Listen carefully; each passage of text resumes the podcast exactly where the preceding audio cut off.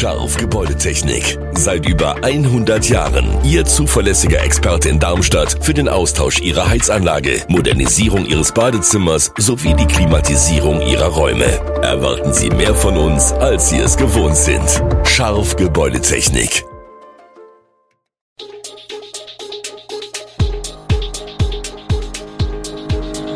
Gude, unser morgendliches News Update. Das Wichtigste aus Südhessen für Sie im Überblick. Guten Morgen aus Darmstadt an diesem 23. Dezember. Verzweiflung bei der Arztsuche in Darmstadt. Nachgefragt in Darmstadt, kommt das Kino aus der Krise? 1000 Menschen demonstrieren für den Erhalt der Pfungstädter Brauerei. Strom wird trotz Preisbremse 2023 wohl noch teurer. Das und mehr gibt es heute für Sie im Podcast.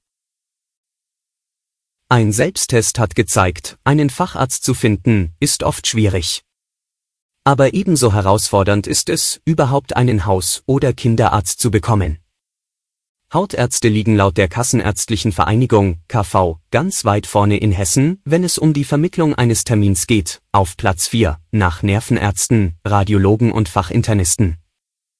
Man findet nur schwer einen, egal ob man einen mutmaßlichen Hautkrebs hat oder juckende Pusteln. Insgesamt sieht es bei Orthopäden gar nicht so schlecht aus. Schwieriger wird es bei den Augenärzten. Viele nehmen ausschließlich Privatpatienten oder Selbstzahler.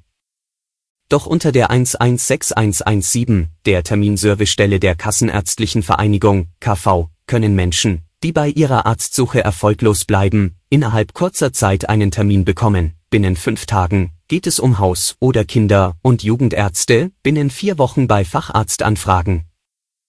Wünsche können dabei allerdings nicht berücksichtigt werden. Man muss nehmen, was man kriegen kann. Immerhin. Rund 19.000 Anrufe gehen pro Woche bei dieser Terminvergabe der KV Hessen ein, berichtet Pressesprecher Karl Roth.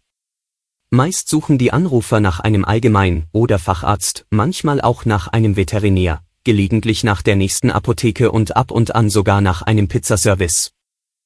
Hunger kann offenbar auch Schmerzen bereiten.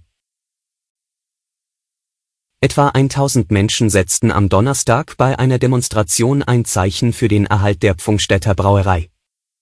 Transparente wurden in die Luft gehalten, viele Leute aus dem Umland waren angereist. Sie alle teilen die Hoffnung, dass es das noch nicht war, mit der fast 200-jährigen Tradition der Pfungstädter Brauerei. Diese Hoffnung teilten auch die Redner, die sich nach einem kurzen Marsch vor dem Stadthaus an die Demonstranten wandten. Letzte Woche seien die Mitarbeitenden noch schockiert gewesen. Da war das Ende der Brauerei seitens des Eigentümers für Ende März 2023 verkündet worden.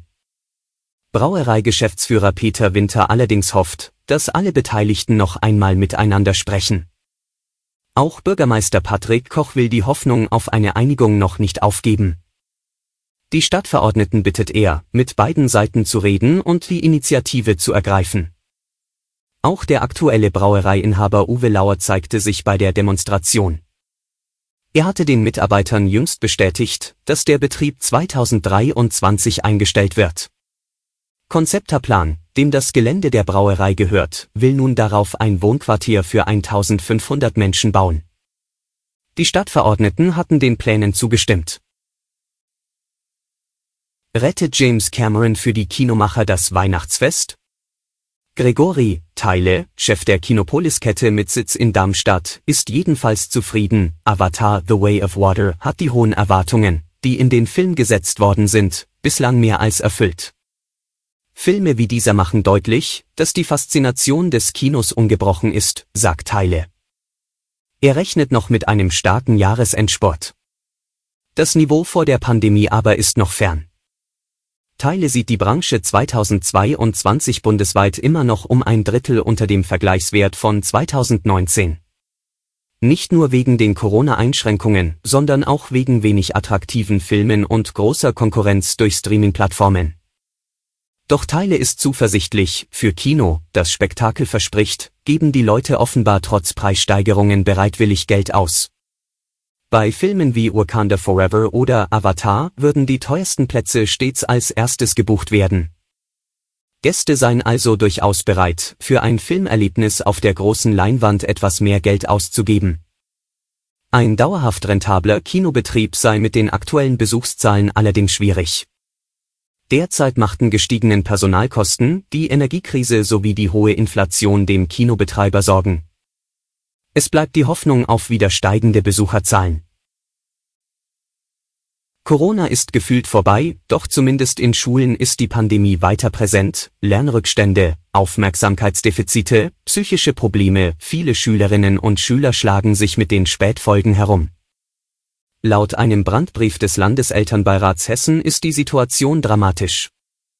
Die Widerstandskraft, die Kinder normalerweise in Schulen entwickelten, habe sich in der Isolation des Homeschulings nicht wirklich ausbilden können. Aktuelle Krisen kämen hinzu. Die Kinder und Jugendlichen litten an Stress, Burnout, Depression, Essstörungen, Leistungsdruck und Konflikten. Auch in Rheinland-Pfalz hat die Pandemie Folgen. Laut DAK Gesundheitsreport stiegen im Vergleich zur Vor-Corona-Zeit Essstörungen bei 10- bis 14-Jährigen um rund 60 Prozent an. Die Verschreibung von Antidepressiva nahm bei Mädchen in diesem Alter um mehr als das Dreifache zu. Doch Therapieplätze sind rar, die Wartezeit lang. Der Landeselternbeirat Hessen fordert, dass Belastungsfaktoren reduziert werden. Notwendig seien auch mehr schulpsychologische Fachkräfte, Sozialarbeiter und Gesundheitsfachkräfte. Das hessische Kultusministerium hat nun zusätzliche Angebote in der schulpsychologischen Beratung geschaffen, die Zahl der Planstellen auf 120 erhöht. Zudem gebe es präventive Unterstützungsangebote zur psychischen Gesundheit. In Rheinland-Pfalz gebe es mittlerweile eine Reihe von Programmen, um die psychische und psychosoziale Situation von Schülern zu verbessern.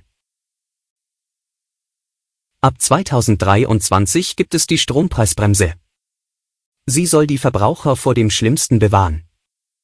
Doch wie werden sich die Strompreise an der Börse entwickeln?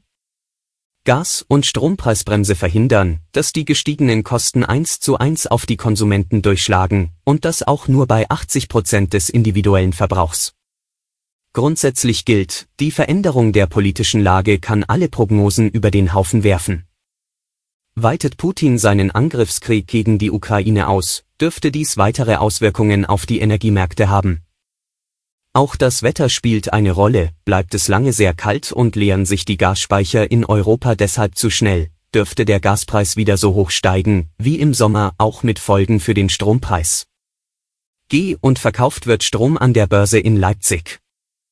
Dabei gibt es Geschäfte, bei denen sich die Versorger sehr langfristig eindecken, außerdem wird Strom monatsweise, für den Folgetag oder sogar während des Tages gehandelt, um plötzlich auftretende Bedarfsschwankungen auszugleichen.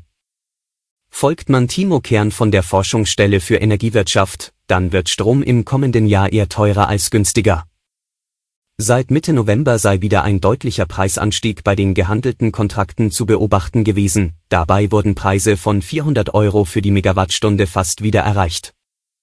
Geht man von aktuell gehandelten Kontrakten für 2023 aus, laufe es auf Endverbraucherpreise von brutto deutlich über 40 Cent pro Kilowattstunde hinaus. Wahrscheinlich seien eher 60 Cent. Die Strompreisbremse von 40 Cent ist also bitter nötig. Viele Stromanbieter haben die Erwartungen des Marktes bereits eingepreist und erhöhen die Preise. Alle Infos zu diesen Themen und noch viel mehr finden Sie stets aktuell auf echo-online.de. Gute Südhessen ist eine Produktion der VRM von Allgemeiner Zeitung, Wiesbadener Kurier, Echo Online und Mittelhessen.de. Redaktion und Produktion die NewsmanagerInnen der VRM.